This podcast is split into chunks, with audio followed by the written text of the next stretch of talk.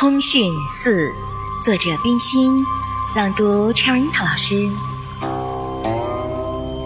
自此以南，浮云蔽日，轨道旁时有小丘，有小孩子在水里洗澡游戏，更有小女儿带着大红花，坐在水边树底做活计。